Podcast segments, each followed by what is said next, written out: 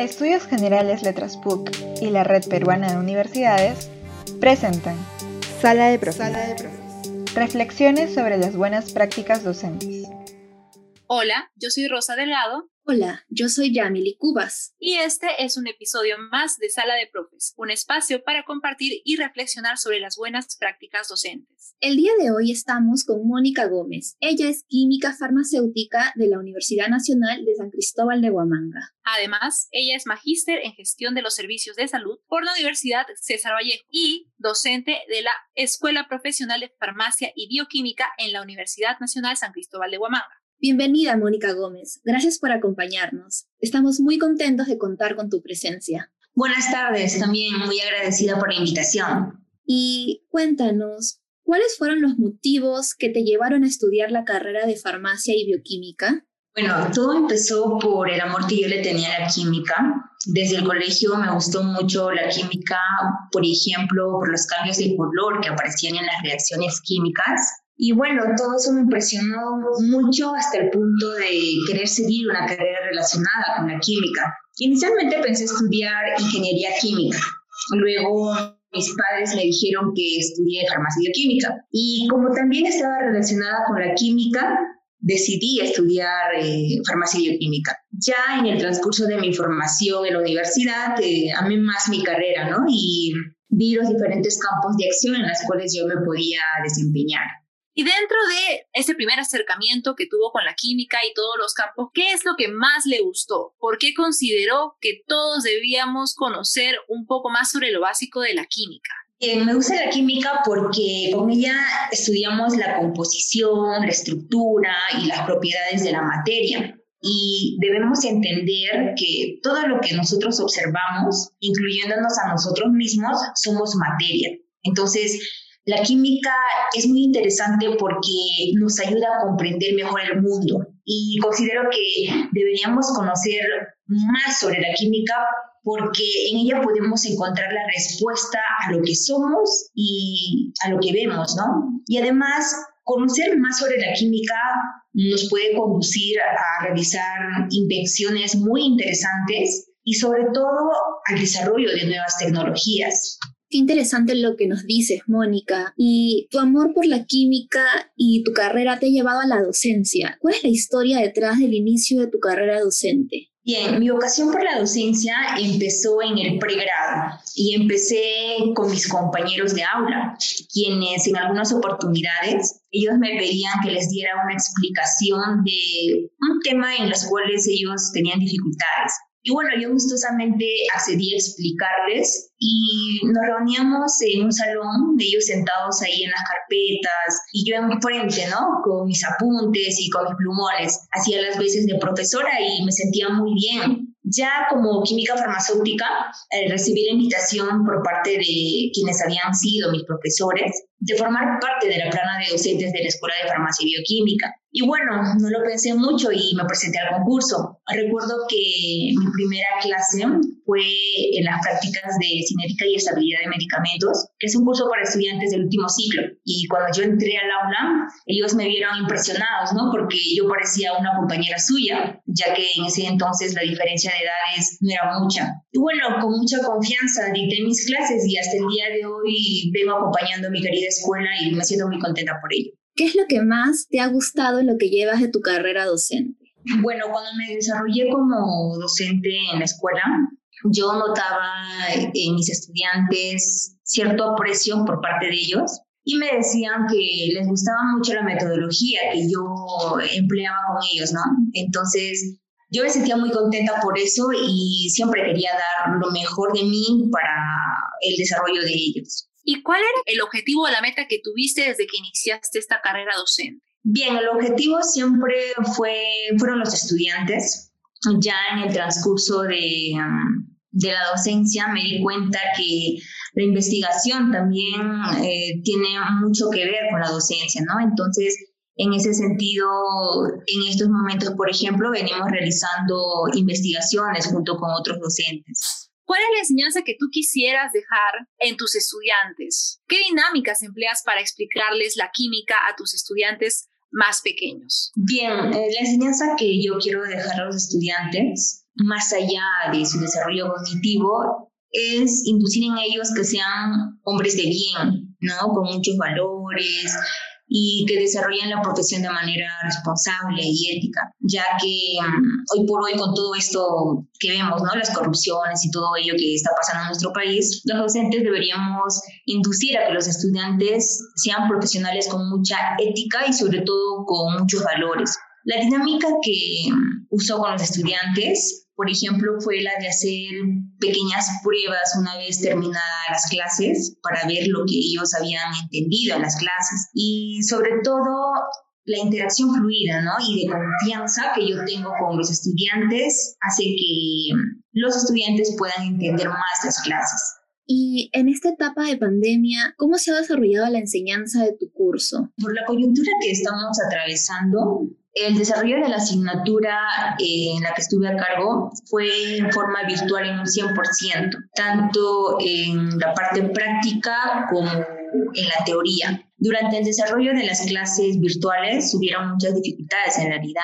Por ejemplo, una de las dificultades que yo tuve y seguramente la tienen todos los cursos que cuentan con sesiones prácticas es justamente el no poder acudir a los laboratorios para hacer uso de los materiales, equipos los cuales obviamente son de vital importancia para el buen desenvolvimiento de los estudiantes, ya que es necesario llevar la teoría a la práctica. Pues como lo dice el gran filósofo griego Platón, el que aprende y aprende y no practica lo que sabe es como el que ara y ara y no siembra. Entonces, esa fue la mayor dificultad que se tuvo. Y bueno, una de las maneras para resolver esa dificultad fue elaborar ensayos haciendo uso de algunos materiales que yo contaba en casa, además de hacer usos de videos en YouTube para poder explicar diferentes experimentos que se llevan a cabo en mi asignatura, que es la de química.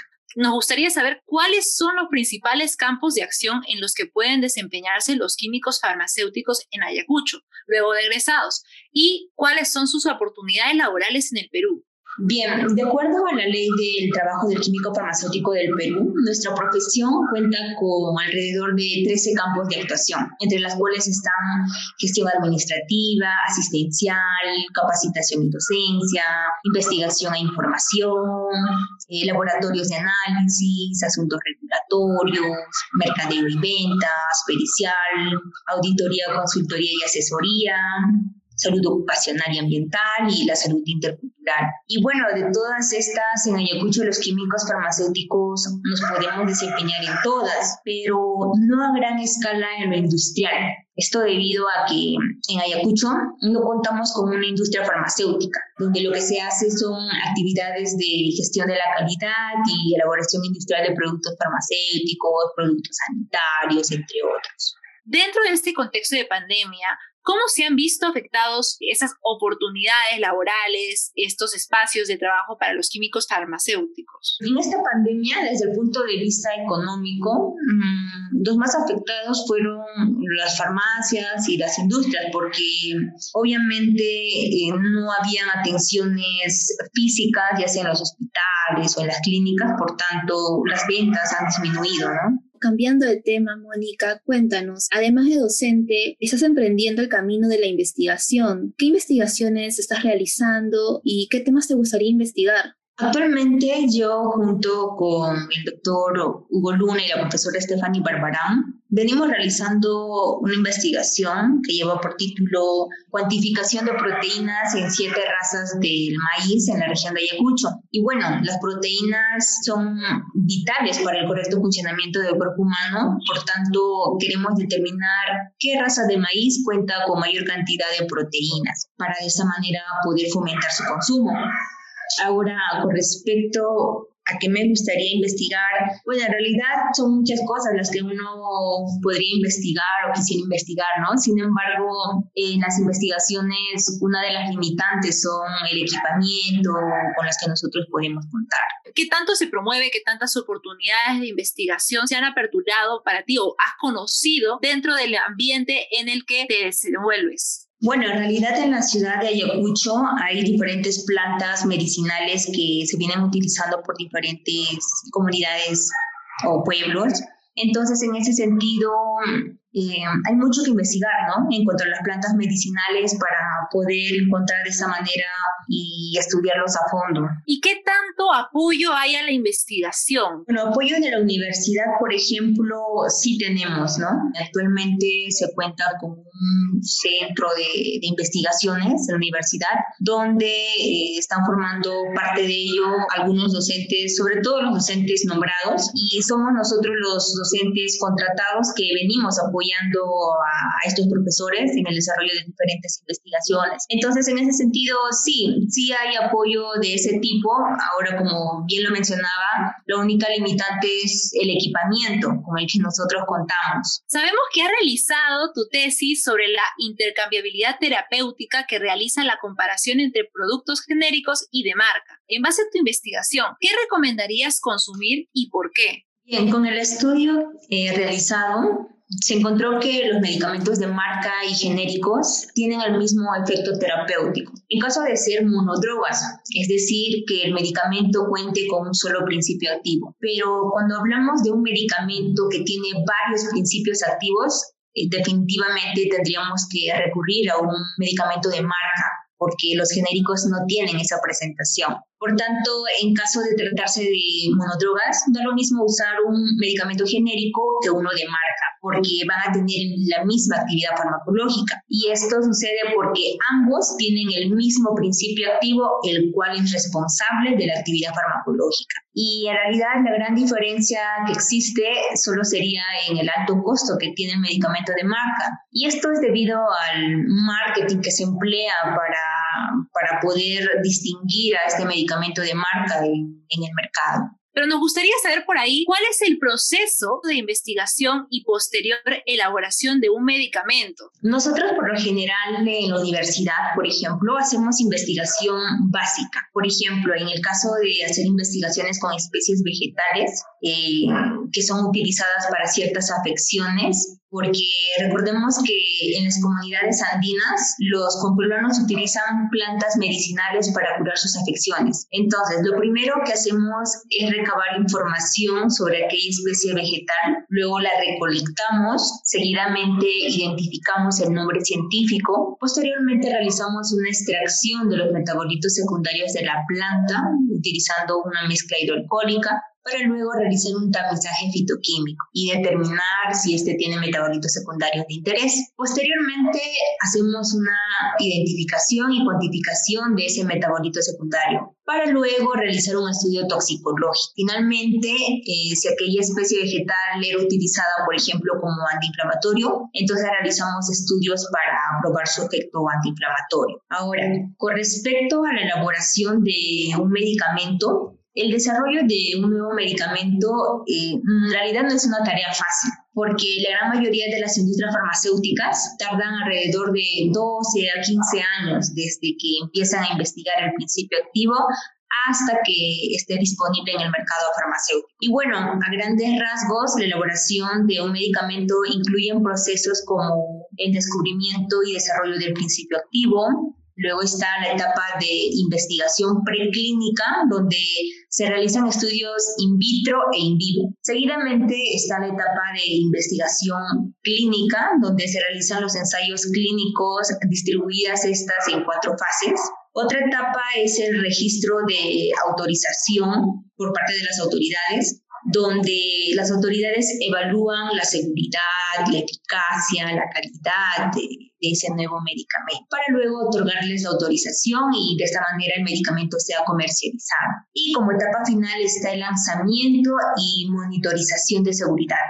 Y esta etapa se realiza con la finalidad de recolectar información sobre posibles efectos adversos y otro tipo de información. ¿Cómo se motiva a los estudiantes para realizar investigaciones en este campo en específico? Bien, todo se inicia recabando información por parte de los pueblitos y muchas veces los estudiantes que forman parte de nuestra escuela profesional son personas que vienen de lugares alejados de la ciudad, ¿no? Entonces ellos utilizan sus familiares, sus conocidos, etcétera, utilizan plantas medicinales para curar sus afecciones. Entonces, los motivamos a que vayan a traer, por ejemplo, esa planta que ellos utilizaban para de esta manera poder estudiarlos y comprobar científicamente si efectivamente esa planta tiene o no el efecto farmacológico para el cual estaba siendo utilizado. ¿Existen algunos cursos en la carrera que les ayuden a consolidar estas habilidades investigativas? ¿Algunas pautas que se les den? ¿Son parte de la, de la malla curricular? Claro, existen eh, cursos como es el curso de farmacognosia, donde básicamente lo que se estudia es la composición que tienen las plantas medicinales. Y por otro lado también tenemos como parte del currículum el curso de elaboración de tesis, donde también lo que se hace son investigaciones y bueno, de esta manera hacemos de que el estudiante ya desde el pregrado se motive, ¿no? Se motiva por la investigación y, y conocer más acerca de las plantas u otros temas también. Hemos concluido la entrevista y ahora vamos a dar paso a nuestra primera sección. Recuerdos de profe. Recuerdos de profe. En esta sección deseamos conocer qué profesor o profesora ha marcado más en la formación de nuestra entrevistada. ¿Qué profesor es el que más recuerdas y por qué? Recuerdo mucho al doctor Emilio Ramírez Roca, quien también es químico farmacéutico Aquel entonces él nos enseñó el curso de bioinorgánica y bueno, un día entró al salón con los exámenes que nos había tomado y colocó dos pruebas encima de la mesa y el resto los había tirado a la basura y diciendo que estos exámenes no servían porque todos estaban desaprobados excepto las de esas dos personas. Y bueno, cuando fuimos a ver de quiénes eran esos exámenes aprobados, me di con la sorpresa que uno era mío y bueno, pues no, y estaba feliz. Bueno, en realidad tengo recuerdos de, recuerdos buenos de todos mis profesores. Por ejemplo, la doctora Marisela López Sierra Alta también, que una vez que yo ya había sustentado la tesis, me invitó a ser parte de la plana de docentes. Y así, tengo un bonito recuerdo de la mayoría de mis profesores. Continuando en las secciones, la segunda de ellas es... De profe a profe. Recomendaciones entre colegas. En esta sección le preguntamos a nuestro invitado qué recomendación le podría brindar a sus colegas docentes en base a su experiencia. La experiencia docente es muy bonita porque uno comparte conocimientos y también aprende de sus alumnos. Y bueno, la recomendación que daría a los docentes sería que sean siempre amigos de sus alumnos y también le muestren mucha confianza para que así ellos puedan interactuar más con el docente, haciendo preguntas, participando, sin miedo a que se confundan. Y esto lo digo porque los estudiantes me lo han dicho. Una vez me dijeron, profesora, nos gustaría que los demás profesores sean como usted. Y bueno, pues no, yo les decía por qué y ellos decían porque otros profesores paraban enojados y eso hacía que los estudiantes tengan miedo hasta de preguntar. Entonces, esa es la recomendación que yo daría, ¿no? Que los docentes sean amigos de sus estudiantes y que le den mucha confianza. Y finalmente, la última sección del podcast es... ¿Qué de nuevo, profe? ¿Qué de nuevo, profe? En esta sección le pedimos a nuestra entrevistada que nos cuente qué proyectos está realizando o qué proyectos está por realizar. Bien, el ser docente requiere de mucha preparación y actualización. En ese sentido, em, estoy pensando llevar otra maestría una vez que termine con el doctorado en educación que actualmente estoy llevando, también en la Universidad Nacional de San Cristóbal de Huamanga. Y bueno, entre otros proyectos están los de seguir desarrollando investigaciones junto con los docentes de mi carrera. Muchas gracias, Mónica, por compartir con nosotros tu experiencia docente. Es un hecho que las ideas y los aportes que has brindado, tu opinión, tu perspectiva, puedan contribuir y sean motivadores para los docentes y las personas que escuchen este podcast, el cual busca incentivar y motivar en el ejercicio de la docencia. Esperamos contar contigo en algún otro episodio y hasta el siguiente episodio. Esto fue Sala de Profe. Sala de Profe. Reflexiones sobre las buenas prácticas docentes. Hasta la próxima semana.